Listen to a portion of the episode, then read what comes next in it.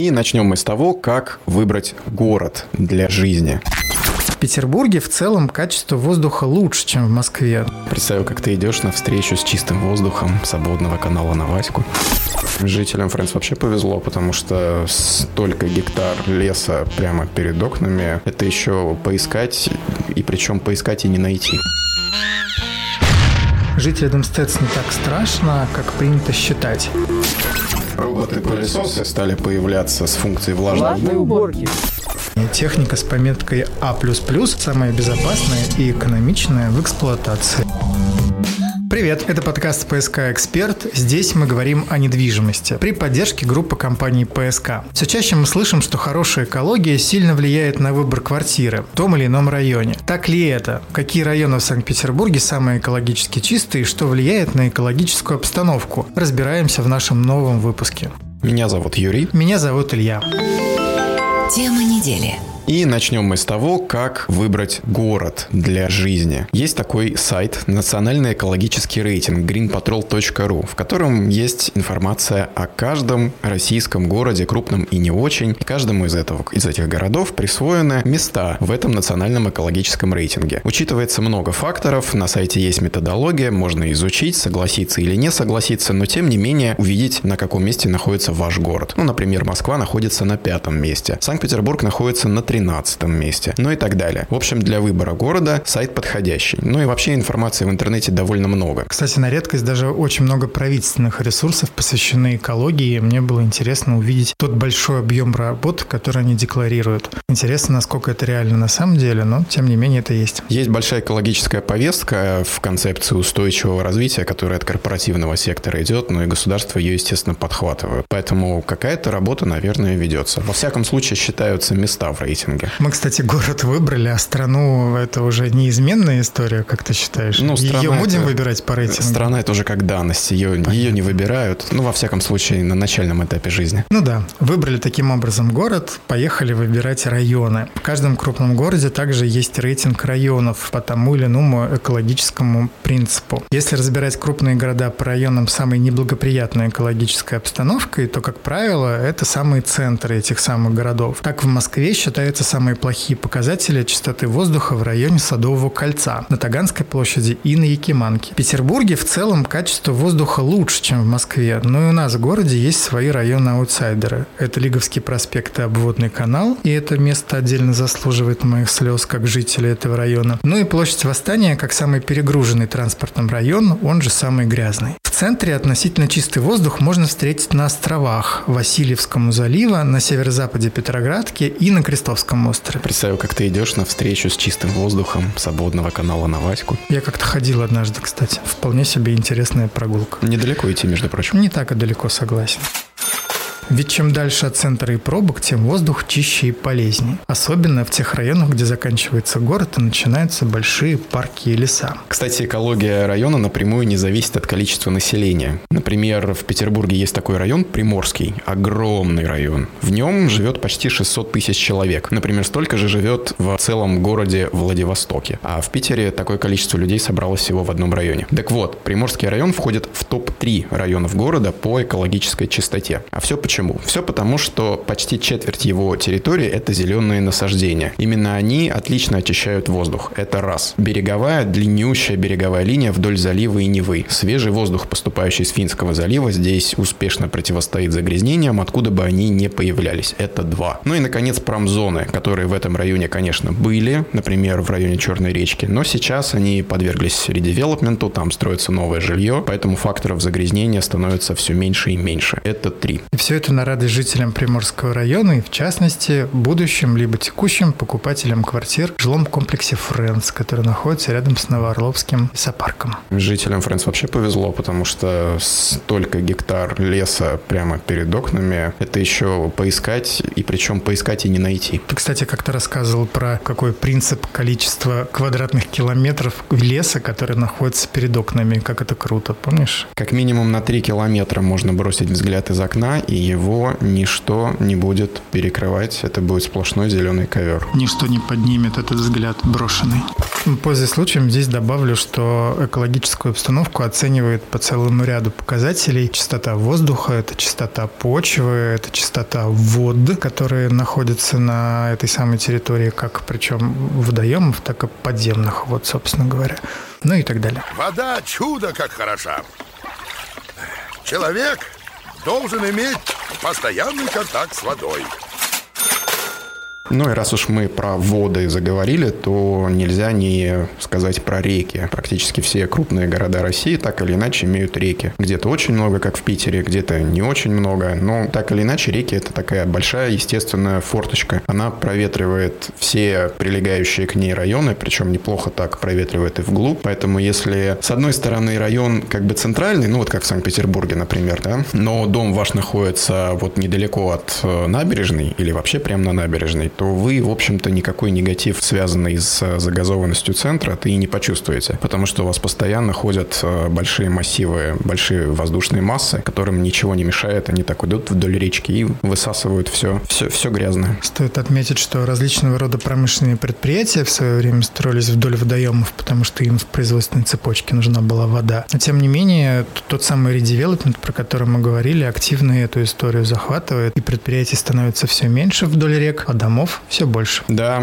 да, в Питере, например, все больше и больше жилой застройки прям по набережной Невы. В таком замечательном городе, как Псков, взяли и реконструировали, наверное, так будет правильно сказать, старую ТЭЦ под современный жилой комплекс, сохранив трубы, некоторые корпуса. И, в общем, была ТЭЦ на набережной реки, а стал жилой комплекс. А у нас, кстати, очень в этом смысле показательная территория русла Невы в районе метро Елизаровская с одной стороны и улица Дебенко с другой стороны. Все предприятия были оттуда убраны, и количество домов, которые там выросло, достаточно большое. Ну или в Москве, например, огромный редевелопмент бывших автомобильных и не только заводов прямо в центре столицы. Тоже, в общем-то, показатель того, куда это все движется.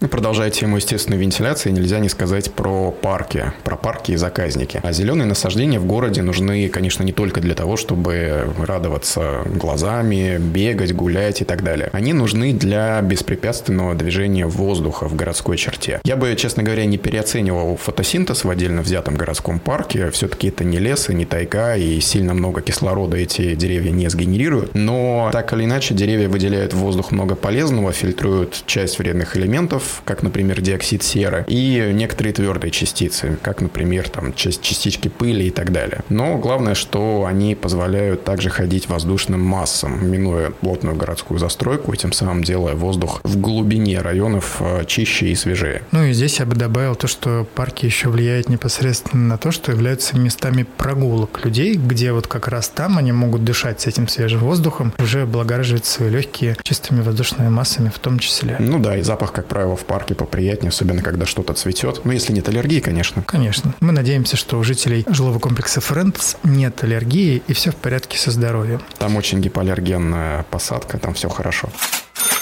Частота воздуха, которым мы дышим, зависит от количества выбросов вредных веществ и от того, как долго они сохраняются в воздухе. 80% всех выбросов в городах попадают в воздух из-за транспорта с их выхлопными газами. При этом, когда машины едут со скоростью 60-80 км в час, ну, желательно 60, конечно, а то и меньше, они выделяют меньше выхлопных газов, нежели когда стоят на перекрестках или в пробках. Поэтому обращайте внимание не столько, стоит ли ваш дом на оживленном магистрале или не стоит, а то, насколько далеко он находится от перекрестка перекрестка. По данным ГИБДД, кстати, количество автомобилей в нашем городе с 2010 по 2020 годы выросло аж на четверть. Правительство города посчитало, что в 2020 году выбросы в воздух составили 131 тысячу тонн. И это только от автомобилей? Да, живого веса. Это не говоря про промышленные предприятия, которые также являются очень важным, несут весомый вклад в количество плохих веществ в нашем воздухе. Ну, кстати, получается, что в городах с оживленными набережными возникает такая некая дилемма. То есть, с одной стороны, ты рядом с водичкой, ветерок свежий, все хорошо, а с другой стороны, у тебя под боком автомобильный трафик, и воздух не самый здоровый. А еще есть момент с шумовым загрязнением. Это тоже экологическая составляющая. Она, кстати говоря, точно так же, как и световое э, загрязнение, отдельно считается. В общем, нужно как-то выбирать, видимо, так, чтобы окна выходили на тихую улицу, а еще лучше на зеленый массив, но не, например, на активную проезжую часть, даже если она там является частью набережной. С другой стороны, если дом высокий, там 20 этаж, то у тебя шикарный вид, ты ничего не слышишь, пыль до тебя не долетает, и вот она,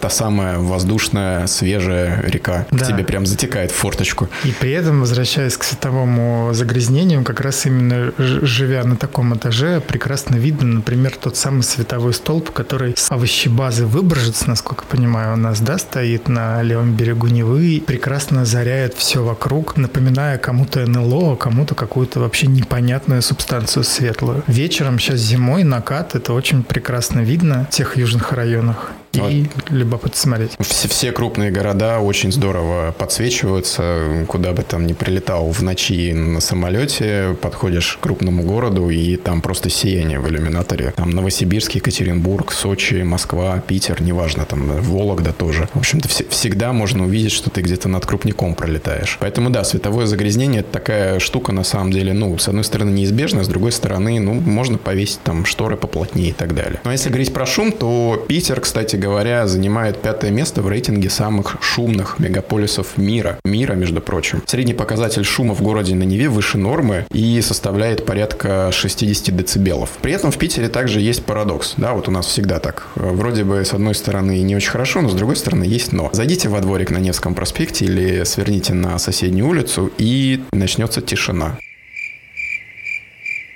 вообще ничего не будет слышно. Потому что обычно шумовое загрязнение на, на больших трассах находится или на улицах, где там от двух полос выше. Потому что, например, я когда хожу на работу по Лиговскому проспекту, а потом сворачиваю с него, то у меня закладывает уши от моего плеера, потому что на Лиговке это нормально, когда он перекрывает этот шум. А когда он становится меньше, ты такой, господи, как же громко играет музыка. Ну, едем дальше и говорим про такой фактор экологичности, как инсоляция. Вообще инсоляция – это норма, которая предусмотрена предусмотрена строительными нормами и правилами, то есть ее нужно соблюдать. Для каждого жилого комплекса она рассчитывается. Например, в старой дореволюционной застройке, когда о таких нормах еще никто, как говорится, слыхом не слыхивал и видом не, вы, не видывал, а инсоляция недостаточная по современным требованиям к современным жилым комплексам. А нормы эти были придуманы еще в Советском Союзе в прошлом веке и предназначались для одной единственной цели – благой профилактики туберкулеза. Тогда это была серьезная болезнь, с которой нужно было считаться. Продолжаем дальше и уже говорили про промышленные объекты. Вернемся к ним буквально чуть-чуть. Советуем проверять непосредственно при выборе квартиры то, в какой близости от вашего будущего потенциального дома находятся или находились различного рода промышленные объекты. Если они есть, то не поленитесь посмотреть на их перспективу. Вполне возможно, что через два или три года их уже не будет. Кроме промышленных объектов есть еще и тепловые электростанции. Жить рядом с ТЭЦ не так страшно, как принято принято считать. Тем более, если ваш дом находится с наветренной стороны. То есть ветер несет выбросы от вас, а не на вас. Кстати, именно по такому принципу строились все крупные заводы в малых городах, так чтобы ветер выносил выбросы из дома. Но сейчас все больше ТЭЦ переводится на газ в новых районах, которые ну, там, во всяком случае, в окрестностях Петербурга строятся. ТЭЦ строят только на газе, поэтому там вы никогда дымящих труб не увидите, что, конечно, хорошо. На время, которое вредные выбросы проводят в воздухе, влияет также и так называемые условия рассеивания. Кроме, собственно, ветра, есть еще и туман, а также резкие перепады температур. Например, во время антициклона, а это область высокого давления, когда ясно тепло летом, но морозно зимой, сообщил учитель географии по образованию, ветер не дует, и воздух застаивается, за счет чего вредные частицы надолго сохраняются в нем. Питер в этом плане, как город ветров, в общем, так или иначе обеспечивает умеренную такую экологическую обстановку. Наверное, и поэтому мы находимся в лучших чертовой дюжине городов по степени экологии по всей стране. В топ-13, да. Да, в топ-13, это прекрасно. Слушай, ну, говоря про экологию города, экологию места жительства, да, экологию выбора, наверное, еще нужно что-то сказать про экологичный образ жизни, потому что мы, по идее, все так или иначе оставляем какой-то свой углеродный след. И наши дома, и мы сами, и наш транспорт, и то, что мы едим, и даже да. то, с помощью чего мы выходим в интернет. Да, следы мы оставляем ежедневно, и, в общем-то, по истечению времени жизни тоже кое-что, кое-какие загрязнения после себя оставляем, я бы так на сказал. На какое-то время. Да, на какое-то время. А здесь важно понимать, что что, конечно, можно долго и нравоучительно рассказывать про раздельный сбор мусора, который в последнее время и в современных домах стал такой неотъемлемой частью жизни как таковой. Здесь важно понимать, что экологически чисто там, где не ссорят, что называется, и вот это некая нравственная забота каждого человека о том, чтобы, с одной стороны, бережливо относиться к экологии, меньше использовать, например, какие-то одноразовые продукты, такие как одноразовые приборы, одноразовые стаканчики, вилки, ложки. Я, например, стал замечать за собой, что в последнее время прям слежу за этим. Все одноразовые продукты можно заменять, никаких особенных сильных проблем нет, но при этом важно, чтобы каждый человек в своем быте вносил какой-то вклад в экологию. Вот я, например, когда учился в институте, а было это не вчера и не позавчера, узнал про то, что использование на тот момент активно, кстати, широко представленных в магазинах аэрозольных дезодорантов влияет на озоновый слой. И, собственно говоря, с тех пор как-то решил сделать свой вклад в толщину нашего озонового слоя. Считаю себя активным, собственно говоря, участником экологического движения, пользуясь шариковыми дезодорантами. И, в общем-то, кстати, заметь, что в магазинах этих самых аэрозольных дезодорантов не так много по факту. Тогда еще многие производители, я, я вспомнил, про что ты говоришь, была такая компания, стали писать у себя на упаковке, что там не содержит э, какой-то фреон или что-то еще, в общем, не влияет на озоновый слой и так далее. Потом ну, с этим озоновым слоем чуть подуспокоились, начали топить за глобальное потепление, и как-то эта тема так отошла в сторонку, да. Ну, здесь вообще экология – это такое пространство трендов, да, когда все там, ну, шведская девочка что-нибудь скажет, и все, и все побежали слушать ее и забыли про какие-то другие проблемы, которые есть. В общем, экология – это в голове человека, и важно помнить о том, чтобы каждый на своем каком-то уровне в рамках своего быта тоже вносил посильный вклад в этот вопрос. Вот что хотелось бы сказать. А можешь привести какие-то примеры принципов соблюдения вот микроэкологии внутри квартиры? Ну, если не уйти по такому занудному принципу, которого очень много пишут в интернете по поводу того, что там внимательно изучайте, из какого состава ваши строительные материалы, а также отделочная, мебель вообще должна быть экологичная. Если отсюда уйти, да, и вспомнить опять-таки старые добрые заветы с детства относительно того, что комнату надо проветривать, цветы надо поливать. Ну, хотя бы.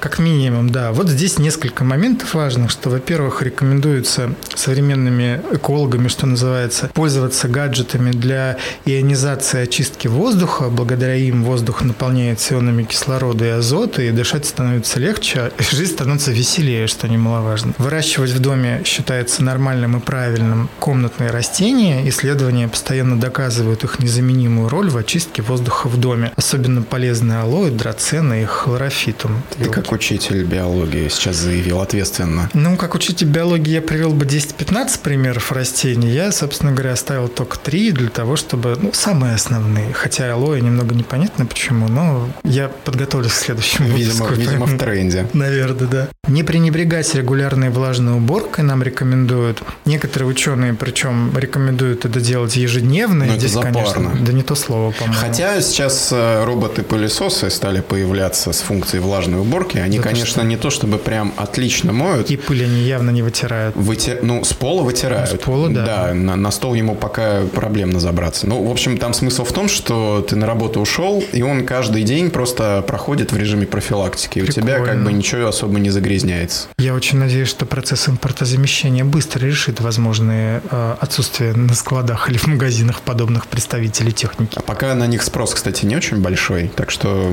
можно ну, поторопиться и успеть. До, до, того, как, до того, как наш подкаст выйдет в эфир, я думаю, да, пока еще есть возможность. Ну и, в общем-то, рекомендуется также покупать в дом только необходимую бытовую технику, которая нужна нам, вам в быту и в, в общем-то, домашней жизни. Пока прибор стоит без дела, его рекомендуется отключать от сети, но и при покупке обращать внимание на классы энергопотребления. Техника с пометкой А++ самая безопасная и экономичная в эксплуатации. Самая безопасная еще и для ежемесячного счета за электроэнергию эта техника, потому что разница-то на самом деле есть. Стиральная машина класса А и А++, если посмотреть, сколько она на год экономит электроэнергии, то прям мотив купить именно такое. А еще она и воду, наверное, экономит, что тоже является хорошим вкладом в экологическое развитие да, города и да. страны в целом. Воды у нас, конечно, много, но все-таки ее экономить надо.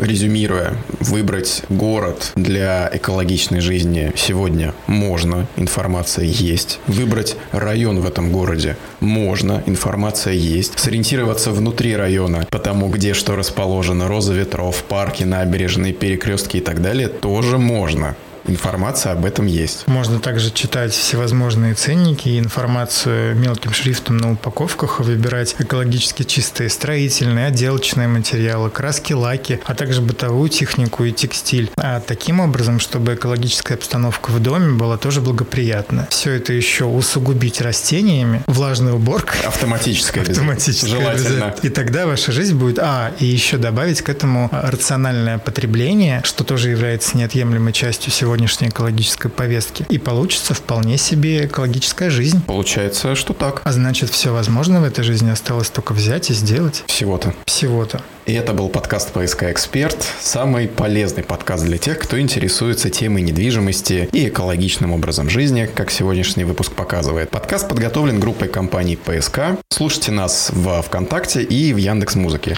Кстати. Теперь у группы компаний «ПСК» в Телеграме есть собственный бот, который поможет вам с выбором жилой недвижимости, комфорт, бизнес и премиум класса, апартаментов и коммерческой недвижимости для любых ваших целей.